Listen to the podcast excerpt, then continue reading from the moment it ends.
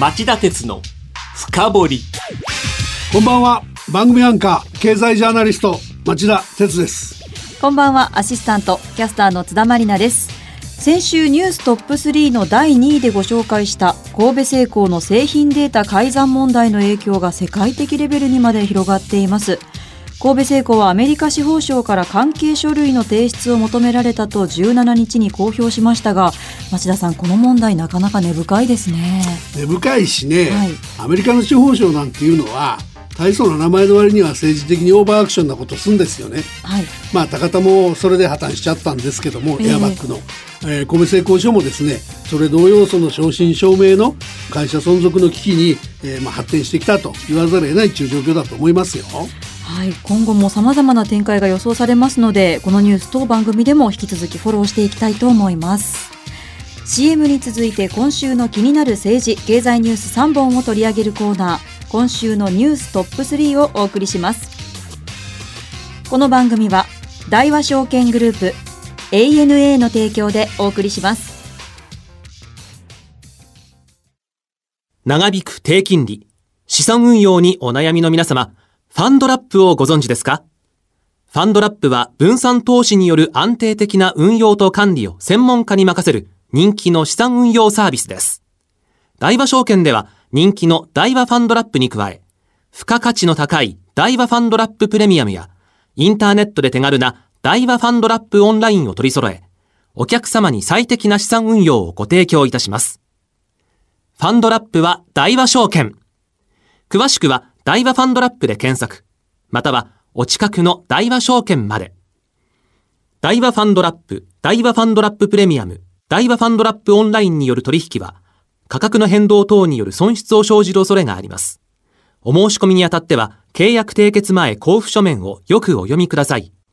大和証券株式会社、金融商品取引業者、関東財務局長、金賞第108号。田鉄の深掘り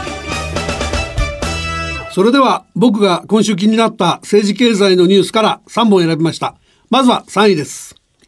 車の祭典第45回東京モーターショー2017がいよいよ来週27日に開幕130年に一度の大変革期に突入したと言われる車と車社会はどんな姿に変わっていくのかビヨンド・ザ・モーターを掲げ2年に一度の車の祭典第45回東京モーターショー2017が10月27日から10日間の日程で開催されます今回のモーターショーはですね、ええそのここ数回とかも全く違うと。その車好きの人のモーターショーじゃなくてね、IT 含めてその技術がどうなっていくのか、未来のテクノロジー、あるいはその社会がどう変わっていくのか、興味ある人たちにとってもね、一見の価値がありそうな、そういうイベントになりそうなので、あそうですか。ええ。で特にその今130年ぶりのあの大変革期って言ってもらいましたけど、はい。IT 業界からも自動運転っていうのがあるんだと。これの OS は僕たちが作るんだってわーっと入ってきてますしね、ええ。から130年前にそのドイツであの標準化された内燃機関ガソリンエンジンがもう電気自動車に変わっていこうとしてますからそういう変化が何を起こすのか。でそれも今回日本として大同団結して日本メーカーが何を出していくんだ。そういう賞にするんだと。いうことを主催者の日本自動車工業会が並々なるならぬ力入れてやってますんでね。この賞面白いんじゃないかと。興味のある人はぜひ行った方がいいなっていう感じのイベントになると思います。はい。ぜひ行ってみたいと思います。はい。じゃあ続いて第2位。悲願のスプリントと T モバイル US の経営統合。ソフトバンクがドイツテレコムと大筋合意ソフトバンクグループが傘下に収めるアメリカ携帯電話4位のスプリントと3位の T モバイル US を経営統合させる方向でドイツテレコムと大筋合意したと報じられました。この統合が実現すれば新会社はアメリカ携帯電話2強に迫る規模となる模様です。これはですね、今月に入ってブルームバーグとかはい日本経済新聞が報道してるんですけど、当のソフトバンクはですね、ノーコメントだと。ええでとは言っても多少は可能性あるのかと詰めても、それもノーコメントだとはいいう状況で何も言わないんですよ。ええなのでまあ、仮にうまくいくんならという前提でお話しますけど、このスプリントの買収って実はあのソフトバンクの経営にとって喉に刺さったすごく大きなトゲで重荷だったんですよね。で、これ統合できると、その問題がかなり解消できるんで、あの、出口が見えてきたのかもしれない。あ孫さんといえば、あの、プロ野球の福岡ソフトバンクホークスのオーナーでもいらっしゃいますが、はいあの、優勝が決まると必ずグラウンドに出てこられて、ファンに挨拶して、選手をねぎらうんですよね。やっぱりこういうところに経営者としての姿勢が見えてるんですかね。いや、そういうとこ抜け目ないんだと思いますよ、ええ彼はね。で、あの、実はその、私もね、その今回のアメリカでの携帯の産業医合併の話、オバマ政権の時はですね、連邦通信委員会 FCC が産業医を合併させて大手を三社体制にしちゃうと、はい。料金競争とか起きなくなるからダメだと。あ相当邪魔してたんですよ。で、これ、大統領が変わることになったでしょ？でトランプさんになると言った瞬間、ニューヨークのトランプタワーまで孫さん飛んでってさ、はい。投資します、雇用やりますと。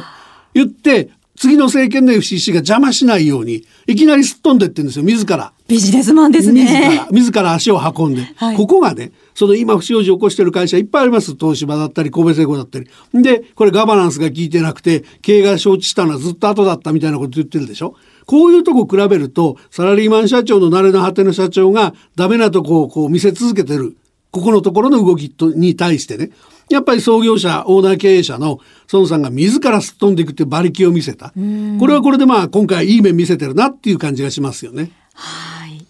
じゃあ続いて第1位。黒田日銀総裁が G20 でアメリカ、ヨーロッパの金利引き上げリスクに警鐘。特に新興国への国際金融上の影響に注視が必要だ。日本時間の14日未明、アメリカ・ワシントン DC で2日間にわたって開かれた G20 主要20カ国地域の財務大臣中央銀行総裁会議が閉幕。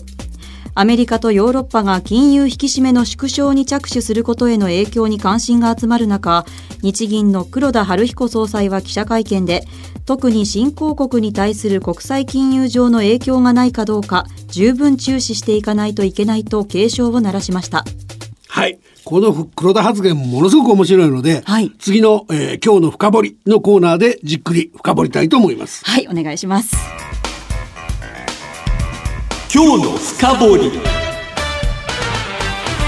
今日の深掘りは、ニューストップ3の第1位、G20 での黒田日銀総裁の発言についてお送りします。この黒田さんのコメントっていうのは、真に受けていいんですかね？本当に新興国にリスクっていうのは及ぶんですかね？僕がへそ曲がりだから言うんじゃなくて、はい鵜呑みにしない方が良いのではないかなと思います。この発言はですね、本当の危機は別のところにあるのに、はいそれに目を向けさせないために、はいあるいは日本が非難されないために、はい他のものに目を向けさせようとした。そういう発言。これを私は黒田フレアって呼ぼうと思ってるんですけど。黒田フレア、はい、フレアってこの間ありましたよね。広島上空で、あの、熱源を出して、それがそのミサイルの追尾装置の、あの、本当の目標じゃないんだけど、それを追いかけさせるようにやるためのものがあるわけですけど、はいこのフレアじゃないかと。黒田流フレアと。こういうふうに命名したいなと思ってるんですけども、確かにね、その目を向けさせようとした新興国の危機というのも、はいこれからアメリカの金利が上がってくればですね、あの、ドル高にもなるし、新興国に向かってた投資のマネーがアメリカに逆流し始めますから、はいそうなると1997年に起きたアジア危機みたいな事態が起きないとは言えません。そういう可能性はあります。だから嘘は言ってないんだけど、はい我々日本人にはですよ、もっと直接的で大きなリスクがあると私は思うんですね。え、日本人にとってもリスクってどういうことですか？日本国債のはい利払い費の急膨張っていうリスクです。えまあ要するに借金のはい返済額がギャーッと増えんじゃないのっていう話です。え、どういうことでしょう？リーマンショックから9年経ったんですけど、ええ日本はまだ低金利で、あの、成長力が回復してないから、低金利どころかマイナス金利でやってますよね。はい一方、そのアメリカとかヨーロッパは、すでにもう危機を脱しているので、正常化するんだと言って、平常時の状態に戻し始めてるんですね。はいだけど、例えばそのアメリカが平常時に戻すってのは、まさに利上げですから、そうなると、アメリカの金利はいいなと、ドルも高いなということで、新興国からお金引き上げてですね、どんどんどんどんアメリカにお金戻っちゃうと。その意味で黒田さんの言う新興国がリスクっていう問題も一面の真理ではあるんです。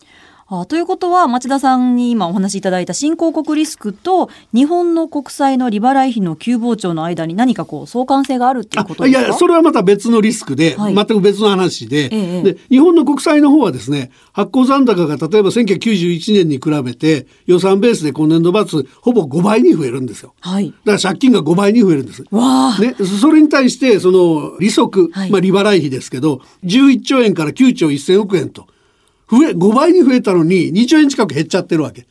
ありえないことなんだけどそれこそマイナス金利とか金利低下があったから奇跡のような楽をさせてもらったわけですね。はい。ところがこれからそのアメリカが金利上げると言い出したと。で来年の末にかけて34回に分けて1%ぐらい上がるでしょうと。言ってますよね。はい、そうするとね金利最低っていうのがあって、はい周りの金利にはどうしても引っ張られるんですねだから仮に1%丸々アメリカみたいに上がらないにしても半分の0.5%上がったら日本国債の残高に対して0.5%の利払いっていうのは4兆3250億円になる、じゃあ足りないから補正予算組むんだと追加で国債出すんだって言ったらこれはもう金利がいきなりドーンと上がってですねマーケットが大混乱ということも起きかねないわけですよ。そうならないためにはどうすればいいんですかね。いや、妙薬ありません。借金減らすしかないので、この番組10月のスタートからこだわってきましたけど、はいそれを消費増税をやって借金返そうっていう話だったわけですね。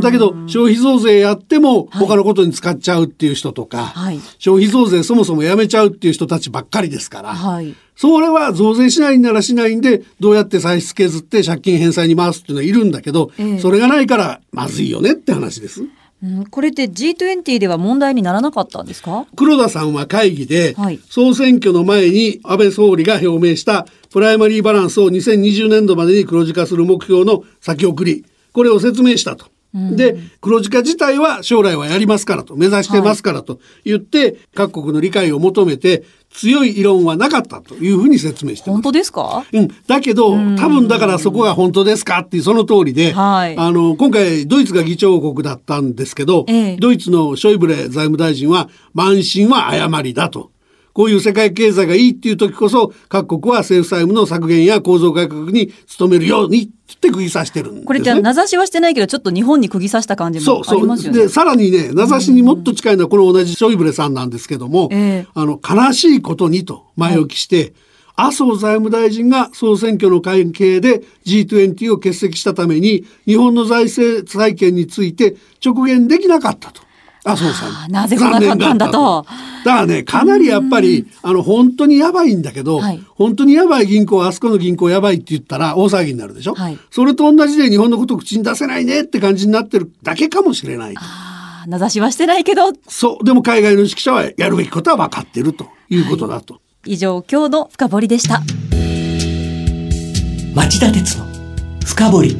今日は G20 での黒田日銀総裁の発言について町田さんに深掘っていただきました。はい黒田さんのですね、はい日本に非難が集中しないようにはい関心をそらす発言、はいあれを黒田フレアと呼んで高く評価したいなと思いましたわかりました。この番組初の黒田フレアという言葉。はいはい、わかりました。私も使わせていただきます。さあ、この番組ではリスナーの皆さんからのメールを募集しています。番組へのご意見ご感想、こんなことを深掘ってほしいというご要望、そして私や町田さんへのファンレターなど何でもお待ちしています。メールはラジオ日経ホームページ内の番組宛てメール送信フォームからお送りください。またこの番組をもう一度オンデマンドで聞くことができます。番組ブログ内にある今すぐ聞くオンデマンドをチェックしてください。リスナーの皆さん来週も徹底的に深掘りますそれではまた来週です。さようなら。この番組は大和証券グループ ANA の提供でお送りしました。